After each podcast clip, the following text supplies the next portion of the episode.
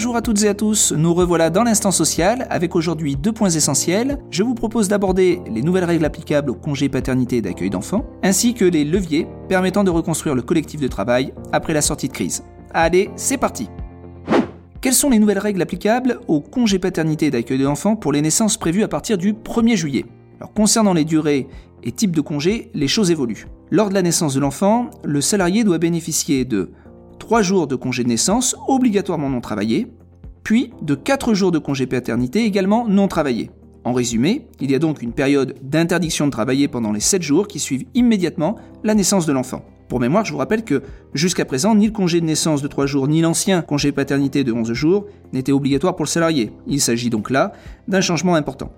Après cette période, le salarié dispose d'un solde de congé paternité de 21 jours ou de 28 jours en cas de naissance multiple qu'il peut utiliser de quatre façons différentes.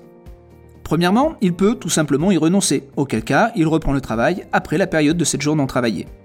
Deuxièmement, il a la possibilité de prendre le solde de son congé paternité en intégralité et en une seule fois. Dans ce cas, il bénéficiera d'un total de 28 jours ou 35 jours en cas de naissance multiple, de congés tout confondus, immédiatement après la naissance.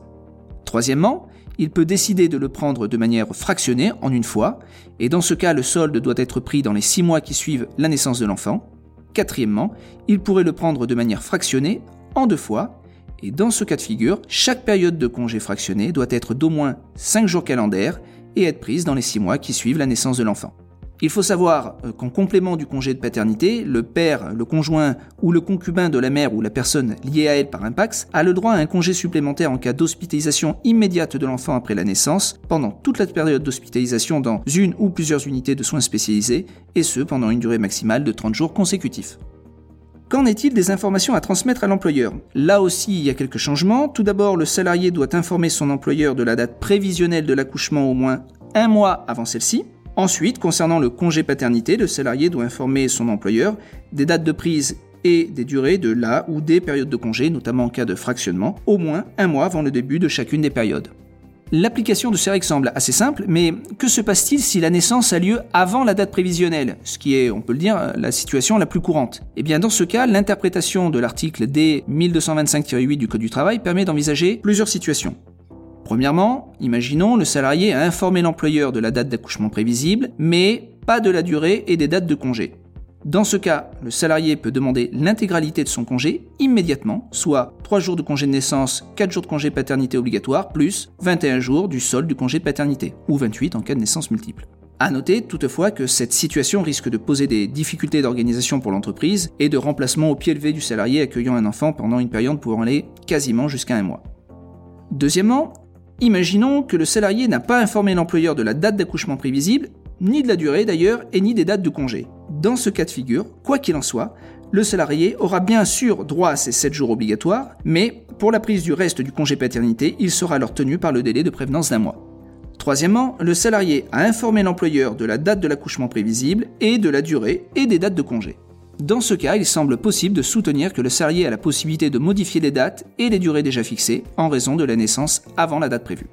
Pour terminer, je vous rappelle que tout jeune père est protégé contre le licenciement pendant une période de 10 semaines suivant la naissance effective de son enfant.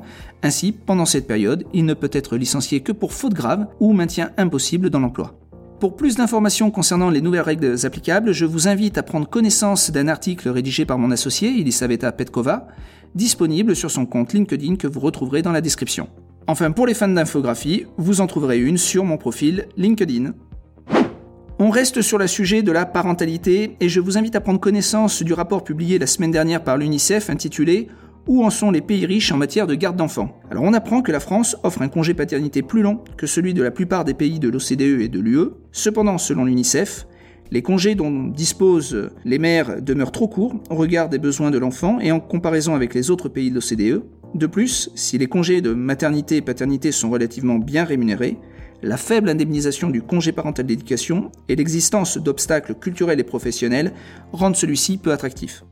La France est placée à la 22e place pour le critère congés parentaux parmi les 41 pays passés au crible. Enfin, il est indiqué que les inégalités socio-économiques liées à l'accès aux services de garde d'enfants abordables sont particulièrement marquées dans le pays. Cela est, c'est d'autant plus accentué avec la fermeture des structures d'accueil liées au Covid-19. Du coup, l'UNICEF préconise la mise en place d'un congé parental payé d'au moins 6 mois et d'un accès universel à des services de garde d'enfants de qualité et abordables de la naissance à l'entrée en première année d'école. Alors il faudrait selon l'UNICEF une articulation entre le congé maternité, le congé paternité et le congé parental permettant la présence des parents durant la totalité de la première année de l'enfant. Cette articulation doit pouvoir favoriser la coparentalité ainsi qu'une certaine équité entre les parents et de pouvoir être envisagée par tous les parents, quel que soit leur statut. Pour reconstruire le collectif de travail, il semblerait que la solution passe par la qualité de vie au travail selon Jérôme Ballarin, président de l'Observatoire de la QVT, dans un communiqué du 9 juin 2021. Pour une sortie de crise réussie, l'Observatoire présente 5 leviers déclinés en 10 recommandations. Alors quels sont ces 5 leviers? Le premier consiste à réinventer le contrat social en entreprise. Le deuxième levier propose aux employeurs d'opter pour une organisation du travail hybride. Le troisième levier repose sur la redéfinition du rôle du manager. Le quatrième levier invite à réguler le télétravail. Et enfin, le cinquième levier porte sur le renforcement des dispositifs d'inclusion professionnelle. Pour prendre connaissance des 10 recommandations, je vous invite à vous rendre sur le site observatoire-qvt.com. Et voilà, cet épisode de l'Instant Social prend fin. En attendant notre prochain rendez-vous, prenez soin de vous et de vos proches. À très bientôt